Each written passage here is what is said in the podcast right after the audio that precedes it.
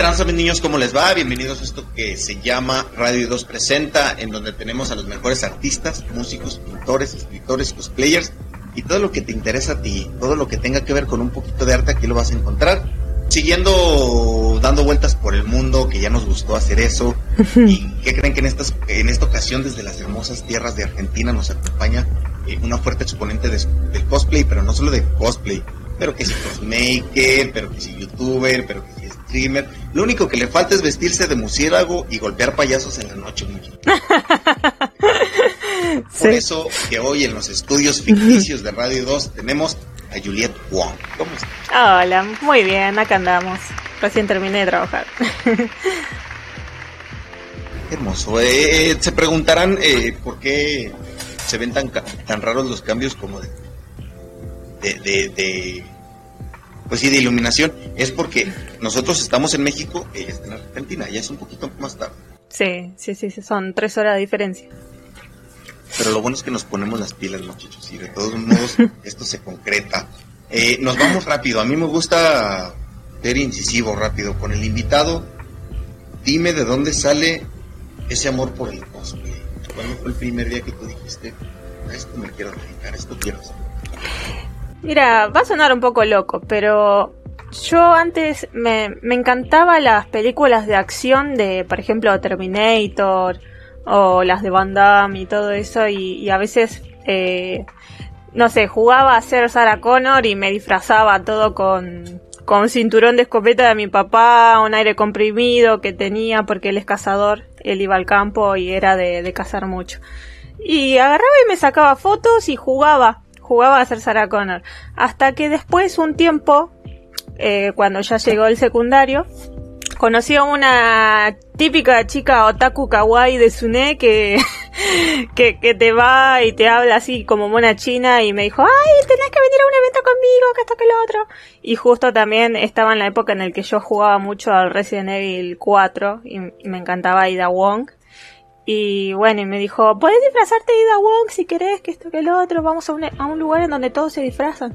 Uh, ¿en serio se puede disfrazar? Decir, yo no tenía ni idea que existía un lugar así en donde todos iban disfrazados del personaje que uno ama, ¿viste? Y bueno, eh, justamente el año pasado de, ese año, o sea, de, de, de, esa, de ese tiempo, eh, había bailado tango eh, en la escuela y el vestido lo había pedido a mi madrina que me lo haga parecido al de Ida Wong de Resident Evil 2 que tenía cuello, cuello alto y, y pollerita, ¿viste? Y bueno, llevé ese mismo vestido y fui a una feria americana o una feria de pulgas que de los domingos a comprar lo que me faltaba y algunas que otros, eh, una que otras cositas que tenía mi papá cuando llegué ahí fue un éxito. Todo el mundo me sacaba fotos. Yo no sabía lo, lo, lo que era eso. ¿Viste cómo se sentía que te saquen fotos? ¡Ah, esa es Aida Wong! Me decía. Y justo tenía el pelo corto, ¿viste? Así que nada, que quedó espectacular y me quedé fascinada con lo que es el mundo del cosplay, de los eventos de anime, de videojuegos. Yo era más de la rama de los videojuegos. No, no soy tanto del anime, Así que el anime hasta el día de hoy solamente me gusta tipo Dragon Ball Z y todos los clásicos, pero no, no te veo tanto anime de, de ahora, ¿viste? Así que nada, esa fue mi historia de, de cómo descubrí el cosplay. todos, todos, me encanta que la mayoría de las historias siempre empiezan con al chile yo ni sabía que era cosplay. Sí. Quería verme como mi personaje, papá. Sí, es verdad. Y... Uh -huh, tal cual. Eh, Respecto a eso que me platicas, eh, nos encanta hacer la, la, pregunta, ¿cómo lo tomó tu familia?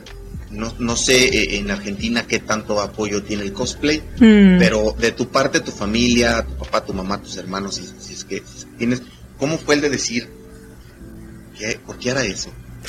Mira, en mi familia somos una, somos como bastante independientes cada uno y, y tanta importancia no le daban a lo que yo hacía, sino que lo que le importaban a ellos es que yo llegara en tiempo y forma antes de que sea de noche, porque mi barrio es peligroso. Eh, es una parte, como se le dice acá, conurbano, que no es una zona céntrica, sino que es una zona en donde hay villas, donde hay a veces peligro, o hay ladrones, o a veces hay tiros, y bueno, y tengo que llegar antes del anochecer pero creo que lo tomaron bien. Eh, excepto cuando empecé a trabajar y me dediqué de lleno a esto, que al principio nadie creía en mí y todos pensaban, no, vas a gastar al pedo, no vas a, no, no, no vas a eh, rendir frutos en esto.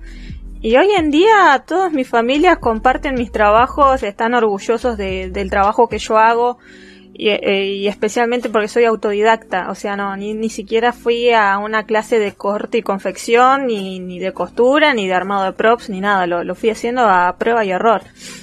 Así que nada, eh, al principio no lo apoyaban mucho porque nunca vieron algo así como si fuera un negocio y, y yo soy la única en el barrio que trabaja de esto.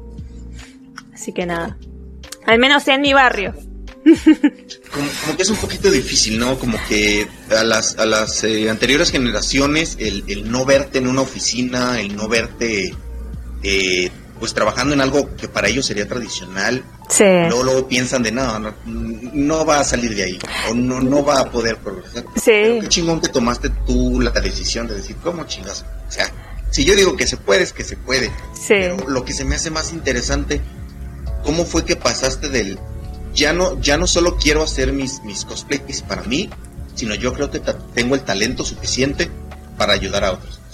Eh, pasó por el por lo siguiente em, yo al principio tenía mucho miedo de hacer a medida a otras personas porque una cosa es hacerse uno mismo que tenés el cuerpo acá me, me lo saco me lo pruebo y otra cosa es que esté en otra provincia o en otro estado, en otro lugar y lo tenga que mandar por correo y por ahí se, me equivoqué en alguna medida o algo. Em, pero antes de esto te quería contar que yo para emprender en el cosplay tuve que trabajar mucho en muchas cosas diferentes como por ejemplo yo fui fiambrera que iba y cortaba todo lo que es así embutidos eh, por peso también trabajé en un centro velatorio en donde estaban la gente velando a, las a las personas cuando mueren. También trabajé de... de... Sí, no, eso fue lo más bizarro que me pasó. Y tengo un montón de historias de eso.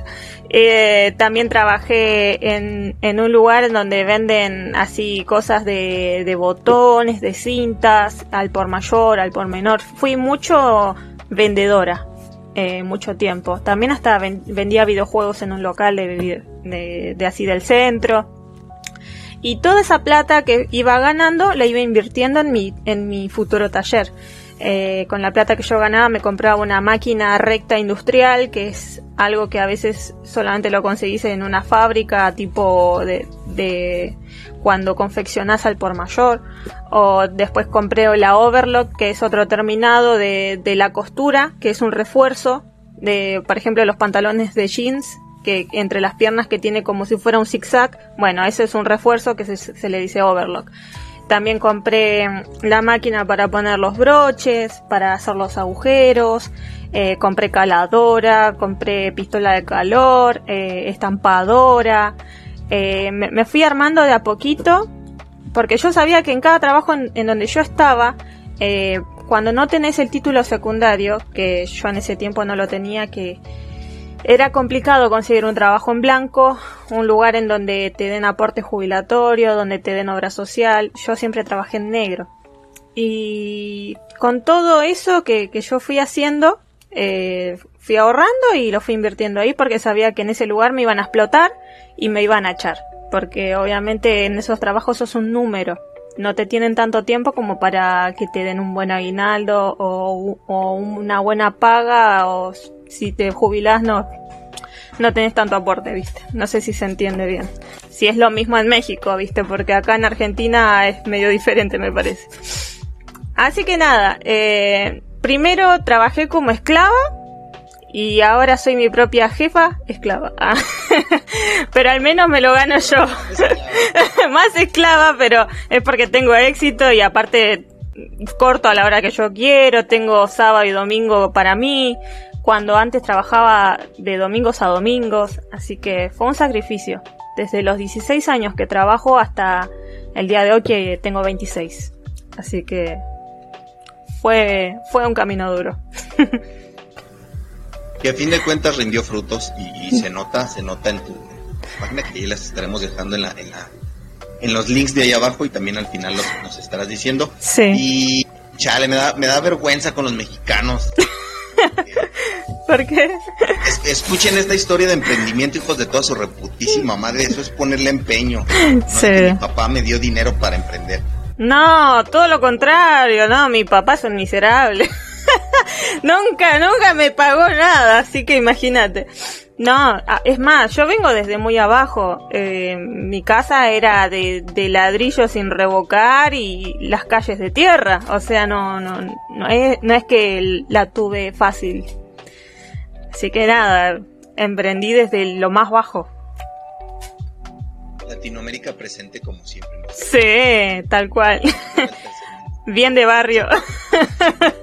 Nos escuchen en Estados Unidos que son un chingo, pues eh, ojalá que extrañen vivir en el tercer mundo, muchachos. Sí, no. Eh, Estados Unidos, nada. Ni, ni, ni me interesa ir. No, no me gusta. Mucha gente loca que pega tiros a todos. Eh, saludos a todos los que están estu- estudiando ahorita. sí. Y cuéntame, eh, eh, ¿cuál consideras tú, cuál ha sido tu, tu, tu cosplay? Eh, quiero que me cuentes tanto el tuyo personal, tanto el como eh, el que te han eh, el que te han pedido. ¿Cuál es el, el que te ha llenado más? El de decir, este pinche cosplay me quedó. Hijo de su pinche madre. Eh, para mí, el, eh, mi logro personal, que fue hace un par de años, el de Eevee Valentine de Soul Calibur, del primer juego de Dreamcast. Eh, hice la, la espada yo, la espada látigo, la, la fui amoldando, fui lijando. eh, era como una especie de, de ¿cómo se dice? De, de este material que se endurece. Es como, como si fuera yeso, parecido al yeso, pero de, de otra forma. Masilla, masilla. ¿Cómo Eva? M- masilla. E hice el masillado, eh, fui esculpiendo lo de adentro que era tergopor. eh, es más, todos mis, mis cosplays están hechos de, de productos reciclables. o sea, no, no gasto mucho material en eso. Eco-friendly, sí. sí, sí. Así que sí, me quedó re bien. Y, y el, la parte de las uniones de, de, de las espadas era de, de, una manguerita que se compra en la ferretería para el desagüe de, del inodoro o del bidet. No sé si allá existe el bidet, pero es como un lavabo. Que, que esa parte que tiene como si fuera una fu- fuentecita. Bueno, de eso. Era toda una manguerita pegada una al lado del otro y larguísimo. Creo que medía un metro cincuenta más o menos, lo, lo hice más o menos. Y el traje, bueno, todo ajustado al cuerpo, casi, casi en bolas, casi en, al desnudo un poco más, pero después la, lo que es acá la, la armadura, gigante. Todo de goma eva. Absténganse de toquetearse hasta, hasta el final de la entrevista. por favor. Por favor. Más, mat- más material el OnlyFans. Ah. Bueno, Si se van a hacer el, del- el autodelicioso, por favor, primero páguenla. sí. Y ya después pueden hacer todo lo que ustedes. Obvio. Eh, Sí. Acá no hay video, pero pues que lo googleen los pinches pránganos que nos escuchan. Tampoco vaya vida facilona que quieren.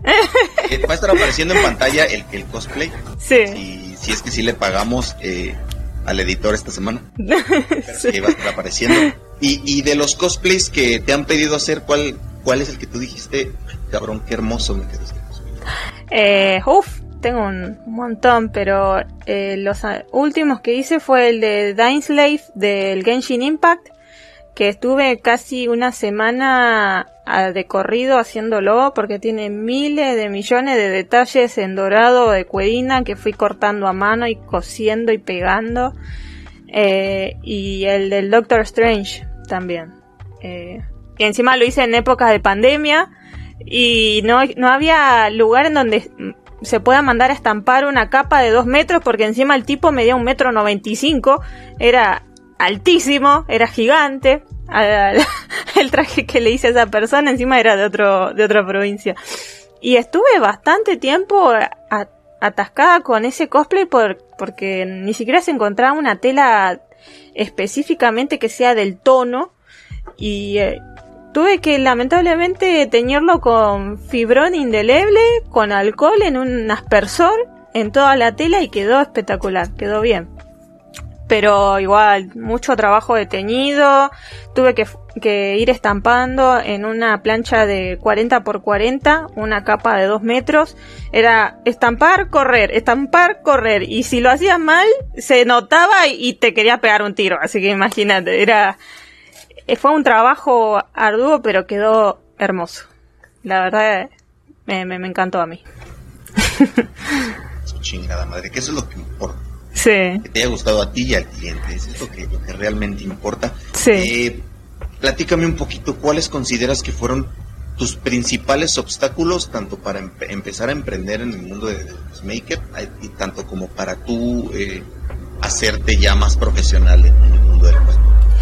Y obstáculos principal por el tema de, de que la gente confíe en vos porque cuando empezás no tenés una muestra como para, para que vean la gente, uh, cómo está trabajando ella, sino mostrando mis trajes. Pero de todas maneras, viste que no le daba confianza a las personas porque mm, se muestra uno mucho, uno mismo y no, no ve clientes. Así que para empezar, lo primero que hice fue eh, casi regalar mi trabajo. Eh, la mano de obra era muy barata, le decía a las personas que traigan ellos la tela y se lo dejaba súper rebajadísimo.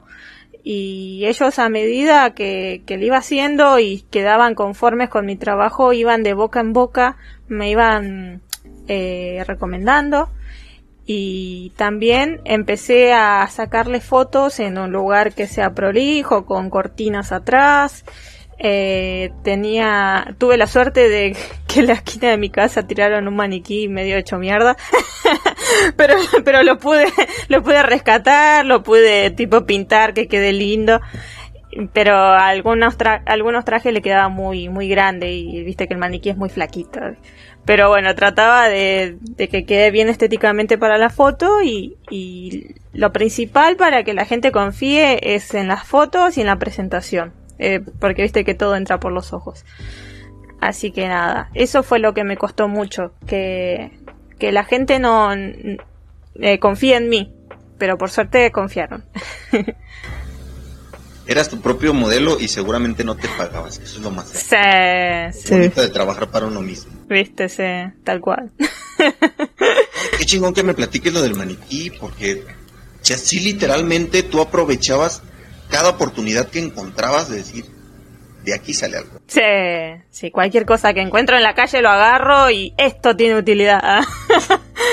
algo. O viene lo que hago. Tal cual, sí, sí. Bonito. Sí. no, qué chingón. Y la verdad, eh, eh, se entiende, se sobreentiende un poquito y la gente que, que tiene sus empleos, que, que no juzgamos aquí a, a nadie, absolutamente a nadie. Sí. Pero tal vez sí ignoran un poquito eso de estar batallando, tener que igual y regalar un poquito tu trabajo al empezar. Sí, sí, tal cual. Afortunadamente tu talento se ha demostrado, tienes un buen caso de seguidores y te felicito. muchas gracias. Y espero que, que muchísima más gente eh, vea esto y diga, quiero un traje de ella. Ojalá. Yo ahora igual estoy haciendo un sorteo acá válido en Argentina y y el primer puesto es eh, un traje eh, completo, sin calzado y sin peluca y sin los props. Y en segundo lugar, eh, un prop que no supere los 70 centímetros. Y en tercer lugar, tres juegos físicos de PlayStation 4 de Resident Evil 4 al Resident Evil 6. Sería 4, 5 y 6. Lo, lo, lo estoy sorteando en estos días, el 30 de noviembre, y, y nada, se llenó de gente, casi 200 personas están participando.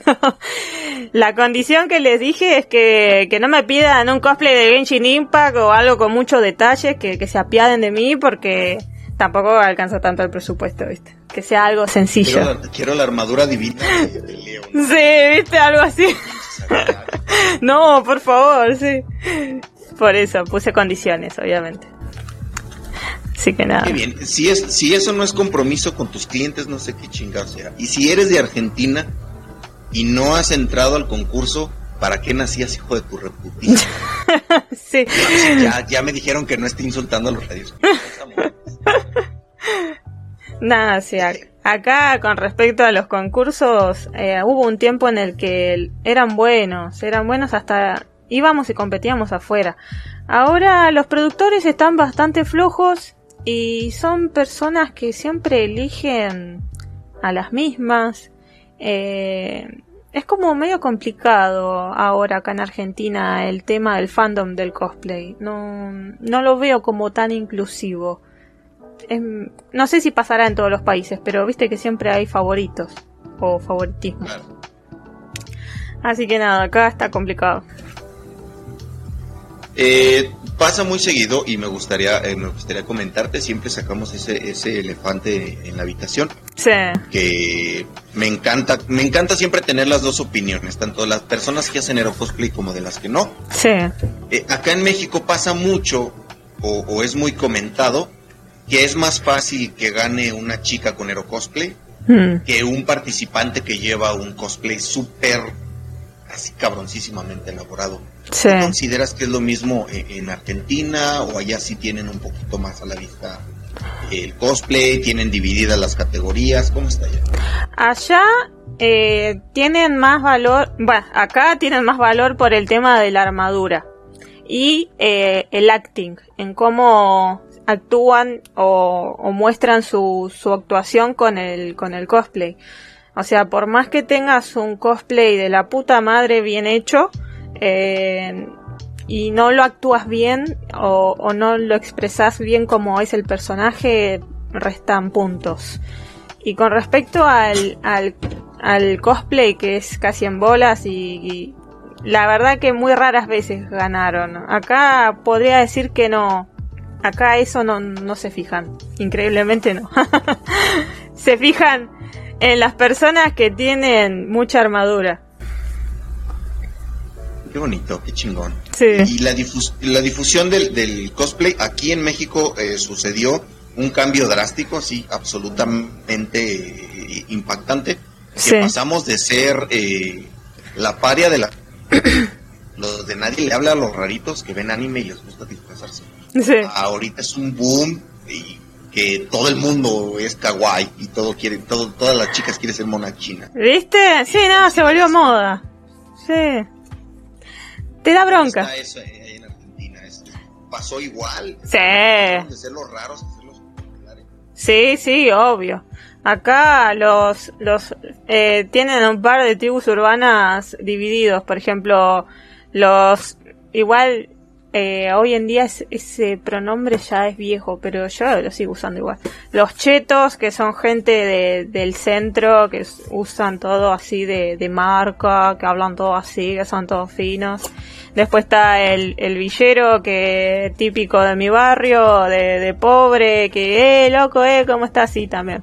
Ahora, todos ellos que antes no nos hacían bullying a las personas que consumimos esto, todos miran anime, todos eh, les gusta los videojuegos, es lo más normal del mundo y ya se dejó de hacer bullying a esa gente. O sea, por un lado lo veo perfecto y por otro lado lo veo triste por nosotros que sí la pasamos antes, que, que sí nos hacían un re bullying por, porque nos gusten estas cosas, ¿viste? Hasta yo la tuve que vivir por, por ser así. O sea, por vestirme de negro, por escuchar música heavy o rock y, y que me gusten los videojuegos y me trataban de rara o me decían Trinity de Matrix por usar un, un, una chaqueta negra hasta el piso un poco más. No, no, la verdad que es cualquiera. Yo la veo mucha careteada, o sea, fingen mucho para estar a la moda con otra persona. Para la gente de México que nos está escuchando y se preguntan por qué eh, carajo una fritura eh, es una tribu urbana, no muchacho, cheto es como fresa de aquí de México. Sí, tal cual. el cheto, el cheto es la fresa. Igual hoy en día ahora el cheto lo cambiaron por el tincho o milipili. Milipili se le denomina a las mujeres y tincho es, es a los hombres. Tincho es el típico hombre que tiene el pelo así medio flogger de costado y que jugaba al rugby y que es todo así que se viste todo con Romero Kingston, así todo fino y que se va a los boliches caros y todo eso. Eso así lo describen. Una fresa hombre por allá. Para todos los que nos decían, nos, nos decían que por qué pintamos esto de arte y cultura, estamos enseñando palabras argentinas. Puta sí. Ese fue el momento cultural del día. Tal cual. Me van a, me va a correr el patrón de radio. lo saben, muchachos. Cuéntame cuál ha sido tu experiencia más bizarra, más extraña eh, aquí en México y, y prácticamente este tipo de entrevistas las queremos hacer para para eh, mostrar eh, la diversidad cultural y la diversidad del cosplay en todos los países. Mm. Aquí a veces, no, no por demeritar a México, y, espero que cada vez sea menos, es muy común que algunos tipos eh, acosen, molesten, estén insultando o hostigando a las, a las mujeres. Sí. ¿Alguna experiencia así en una convención? Varias veces, sí me han querido tocar el, el, traste, me, me, han querido abrazar eh, excesivamente. Y esas personas, por lo general, los que son así, eh, la mitad de ellos tienen un problema o una condición que pueden ser con síndrome de Asperger o autismo. Y la otra parte son los que les gusta jalar el ganso todo el tiempo y son pajeros y no, no se controlan. A esos pajeros le pego una trompada y se le, y se le acaba el, el pajerismo. O sea, yo no soy de las personas que le están acosando y se queda, ay, tengo miedo. No, yo agarro y te cago a trompadas. O sea, lo, lo, lo muelo a piñas. Eso, yo soy de... Sí, tal cual, tal cual, tal cual. Y bueno, a mí lo bizarro que me pasó fue más eh, una vez cuando tenía 15, 16 años, cuando volvía de un evento tarde que justo habían cerrado los baños en los eventos para cambiarme y estaba Deida Wong de Resident Evil 4, pero de los mercenarios, el que tiene el vestidito corto y el cuello mao. Bueno, me puse la chaqueta encima y estaba con unos tacos, eh, con las medias eh, negras puestas y, y la pollerita y una chaqueta encima. Estaba en la parada del colectivo esperando el micro o colectivo para, para irme a mi casa y justo quedé media sola. De la nada apareció un auto. Se me acercó y me dijo, hola mamita, ¿cuánto cobra la hora? Me dijo. Yo me quedé... ¿Qué te pensás que soy prostituta la concha de tu madre? Le dije, ¡ay, no, arrancá, no era prostituta y se fue a la mierda. Pero se confundieron con que yo era una prostituta con el cosplay de Ida. Así que nada, e-, eso fue lo más bizarro que me pasó en la noche. Que me hayan preguntado. E-, eso, bueno, también, yo también estaba vestida así, pero bueno, qué sé yo, la verdad que no, no tendría que haber pasado, ¿viste? Y afortunadamente pues no pasó de más de que... Sí. sí, sí, menos mal que no se arrebató, no me quiso pegar o algo, pero no, no, la verdad que Ah, ¿cuánto cobras, mamita? No, por Dios. No soy. la verdad que no. Y siempre, siempre existe la polaridad, siempre existen los extremos. Cuéntame qué es lo más hermoso o qué es lo que te ha llenado más eh, en una convención, no sé, que algún, que algún niño se, algún niño una niña se, se diga, te ves eh, increíble con este personaje, que alguien te haya dicho me inspiraste a, entrar a este mundo, ¿qué es lo más bonito? Y lo más lindo es que me pasa a mí es que cuando me piden fotos respetuosamente obviamente y, me dicen que mi cosplay es genial o que me quedo igual pero principalmente me halaga mucho que las personas de casi 100.000 seguidores que hacen cosplay me, me sigan y, y, me halaguen mi trabajo a pesar de que tenga pocos seguidores eh, los que tienen mucho alcance y que son influencers eh, valoren mi trabajo y hasta me pidan ellos que yo le haga sus trajes. Y lo más eh, sensacional que me pasó fue que le hice el traje al chavo metalero, el, el meme de, del hombre que se parece mucho a, a Roberto Gómez Bolaño, el difunto. No sé si lo llegaste a ver el meme. El que, el, personajes de altura. Sí, eh, no sé si llegaron a ver el meme del tipo que tenía el pelo largo y la cara igual a, al chavo, al chavo del 8. Y gracias a ese parecido que tenían, un montón de productores lo, lo contrataron a él y me contrataron a mí para que yo le haga el traje del Chavo del 8 y el Chapulín Colorado. Y se lo hice y quedó igual. Es más, ahí en mi, en mi página de, de, pedidos eh, hay un reel que se muestra él, el Chavo del 8 al lado mío haciendo así. así que nada, eso lo, fue lo, lo más fabuloso que, que me ha tocado y que me pasó, viste. Imagen que claramente nuestro nuestro eh, community manager y nuestro editor van a buscar y van a poner aquí. Sí. Y quieren comer esta semana, muchachos. qué chingón, qué, qué bonito. Eh, Siempre eh, me gusta ver, eh, somos muy fans de eh, la evolución de, de todos los, cosplayers, de todos los artistas invitados. Sí. Y también quiero, quiero saber tu opinión Mm. porque hay opiniones divididas de, si es un hobby, y si se considera arte, de es que no más lo haces por diversión. ¿Tú cómo lo consideras? Yo lo considero como una expresión de uno mismo, el, el cosplay.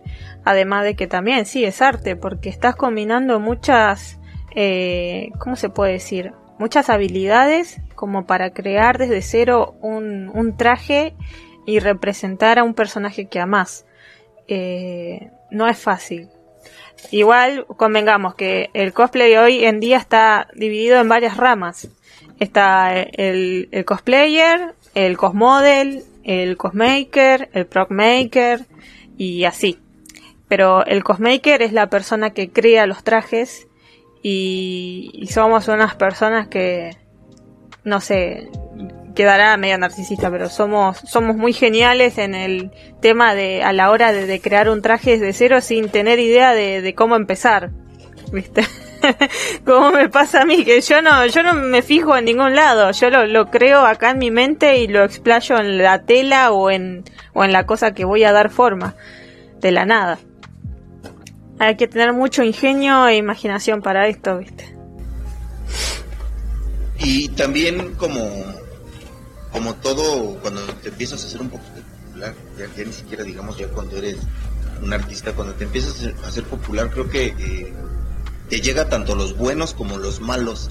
¿Has tenido problemas con haters en tus páginas? ¿Cómo, cómo con ellos? Oh, sí, yo he tenido un problema grande, pero por un malentendido que, que hubo. Porque yo soy muy del humor negro y soy de, de, de joder. Eh, tuve broncas con el youtuber que se llama Danan, no sé si lo conoces. Es un libertad. y bueno, él me amenazó con que me iba a denunciar porque yo había dicho, uh, porque él es de decir muchas cosas muy, muy hate, muy de, de odio hacia el tema de tipo feministas y todo eso y, y se había metido con gente que eran mochilera en esta en este país hubo un caso de que unos mochileros abusaron de una chica en un auto y él decía que el panfleto de feminista, mochileros y de izquierda tienen la culpa y háganse cargo de lo que hicieron, de, que crearon violadores supuestamente. Es como que agarró y metió a todos en la misma bolsa diciendo que eh, todos ellos son violadores o son gente de mierda. Y a mí me tocó mucho porque yo tengo mi primo mochilero y, no es no es así, ¿viste?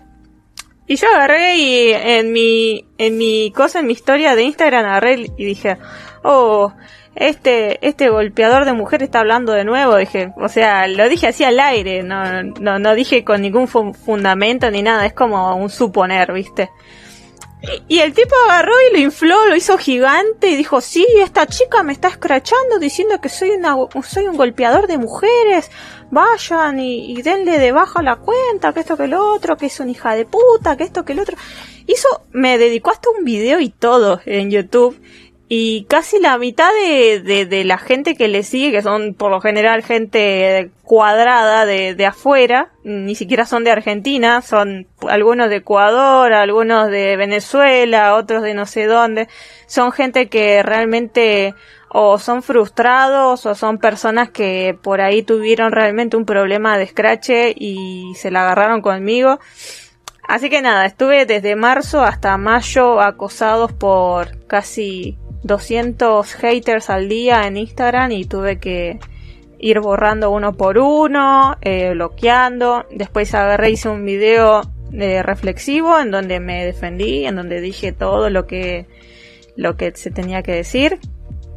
Es más, hasta le había pedido disculpas y el tipo la seguía me, me escrachó en Twitter, en Facebook, en YouTube, le faltó en RedTube, le faltó en Taringa, le faltó no sé en qué otro más. o sea, yo lo único que dije fue solamente en una historia y ni siquiera lo republiqué ni en Facebook ni en ningún lado. Encima la historia te dura cuánto, 12 horas, lo máximo.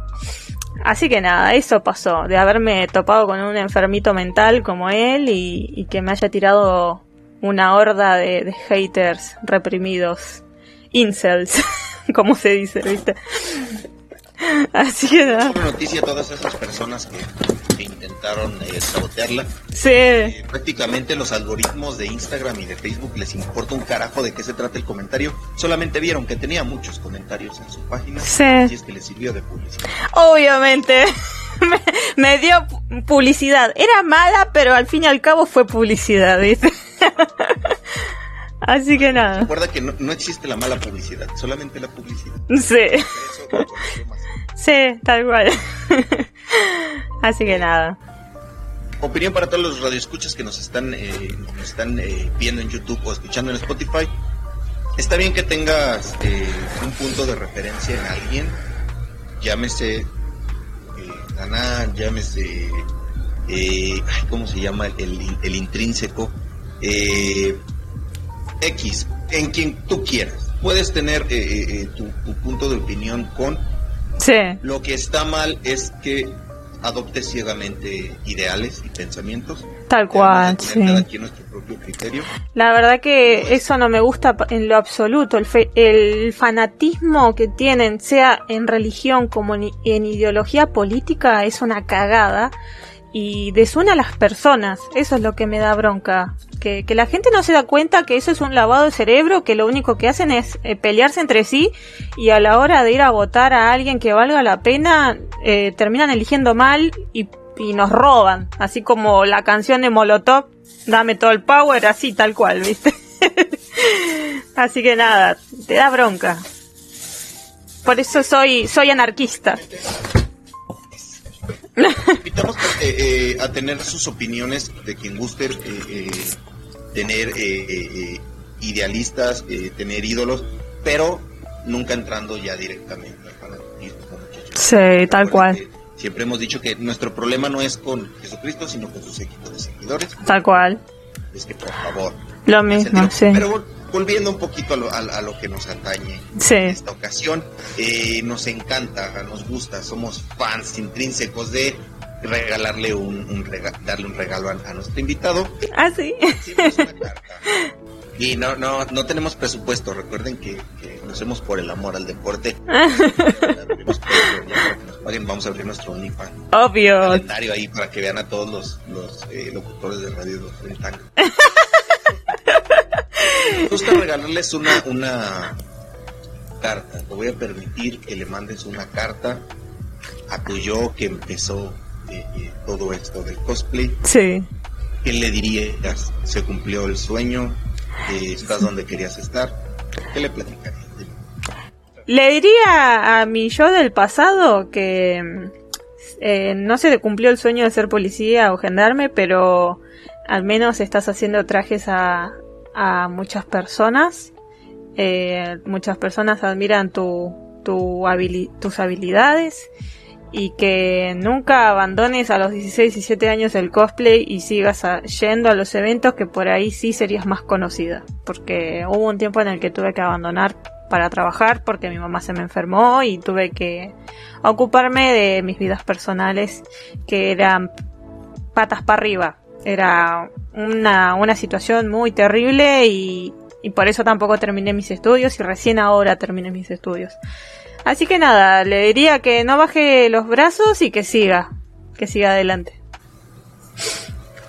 Hermoso muchachos, eso nada más lo, lo, tomen en cuenta o no lo escuchen como un bonito mensaje hacia ella misma, sino a todos ustedes, muchachos. Sí. Ya, llámese cosplay, llámese pintura, llámese poesía, llámese cine, lo que a ustedes les guste, lo que a ustedes les interese, por favor nunca lo abandonen. Eh, es muy triste ver a gente de 30, 35, 40 años lamentándose el no haber seguido sus sueños. Tal No cual. está peleado trabajar, no está peleado formar una familia, no está peleado tener una profesión, conseguir tus sueños. Sí. No, no lo dejen de lado por, por algo tan tonto como decir, no, es que si, si sigo aquí no voy a terminar mis estudios, si sigo aquí no voy a tener el trabajo que yo quiero. Sí, tal Para hay cual. tiempo, hay que saber administrar. Hay que ser perseverante y tenés que ser una persona constante con lo que realmente querés. Puede haber altibajos, puede haber obstáculos, pero eh, no, no es la muerte y obviamente hay que seguir luchándola. O sea, siempre va a haber cosas buenas y cosas malas, pero hay que seguir. Aplica para todo. Es que dejas de rascarte la bolsa escrotal y ponte a hacer algo. Sí, obviamente. Andá y trabajá en un velatorio, veste a los muertos, gana platita, invertí en tu, en tus cosas. Como hice yo. Muchos que, ya sé que a muchos que escucharon eso les faltan huevos. Sí. No, sí. Me gustan muchos mis sueños, pero también soy medio culo, así Hay que ser corajudo para todo. Sí, sí, sí, preferiría barrer calles. Está bien. Sí, está perfecto. Cuéntanos dónde es que te puede seguir eh, la raza, dónde pueden comprarte eh, algún cosplay, eh, dónde pueden ver tus videos, dónde pueden ver tus fotos. Este es tu momento. Bueno, me pueden encontrar en Instagram como Juliet One Cosplay, o sea, Juliette con doble T E, o sea, J U L I W T E, Wong como Ida Wong y Cosplay. Todo junto. Por el momento me manejo todo mediante Instagram y en la descripción de mi Instagram tiene un link en donde muestra todas mis redes sociales. Sería lo que es YouTube, lo que es Twitch, lo que es un cafecito, un donativo, lo que es, es para comprar y mi local de, de pedidos se llama Puggy Cosmaker, que es una P W O G I E Cosmaker, que es eh, como el personaje del Monster Hunter, el, cerdito que te persigue por todos lados, el del Monster Hunter World. Bueno, yo me, me inspiré en ese cerdito para, para hacer el local. Porque juego al Monster Hunter. Pregunta del millón de pesos. ¿Alguna vez eh, eh, eh, le diré al invitado que no necesita deletrear porque están saliendo sus redes sociales en pantalla? Está bien. Porque para. Para Sí. propia radio, busquen sus invitados y trátenlos como quieran. No, no es cierto. Que aquí abajo están apareciendo, eh, están los links. Sí. Qué práctico, eh, la neta. Ya vamos a hacer eso con la radio. Ya para no estar chingue y chingue, les vamos a hacer un solo link donde vengan todos. Dale. eh, pelando. Pero se acabó el tiempo, desgraciadamente. Nos gustaría seguir platicando contigo. Tienes cosas muy interesantes que decir, Sí. ¿verdad? Cuando hagan alguna charla de, de algunas otras cosas, cuenten conmigo. No, tengo, tengo muchas cosas para contar también. La vamos, a, la vamos a invitar a un programa del que monstruoso como chingos que no, donde ahí sí es puro desmadre. Dale. Buenísimo. Muchísimas gracias por habernos eh, aceptado la entrevista. Muchas gracias por darnos un poquito de tu tiempo. Y Dale. muchísimas gracias a toda la raza que está ahí en casita escuchándonos. Eh, Dale. nos vemos el próximo miércoles ahí con, con otra entrevista más aquí en Radio 2 Presenta. Un placer haber estado en sus casitas. No olviden darle like, compartir, escucharnos. Si están en Spotify, jálense a YouTube también. Si están en YouTube, jálense a Facebook. Todos pinches. Que si nos pueden escuchar en, en, en tu Roku pirata, que donde quiera, donde quiera. Dale. Eh, síganla, si no la van a seguir, ¿para qué chinguen? Y paguen, ya, ya nos dijo, ya paguen el OnlyFans. Muchas gracias. Muchísimas gracias, Eddie. Gracias por tenerme en cuenta. Chao. Chao, chao.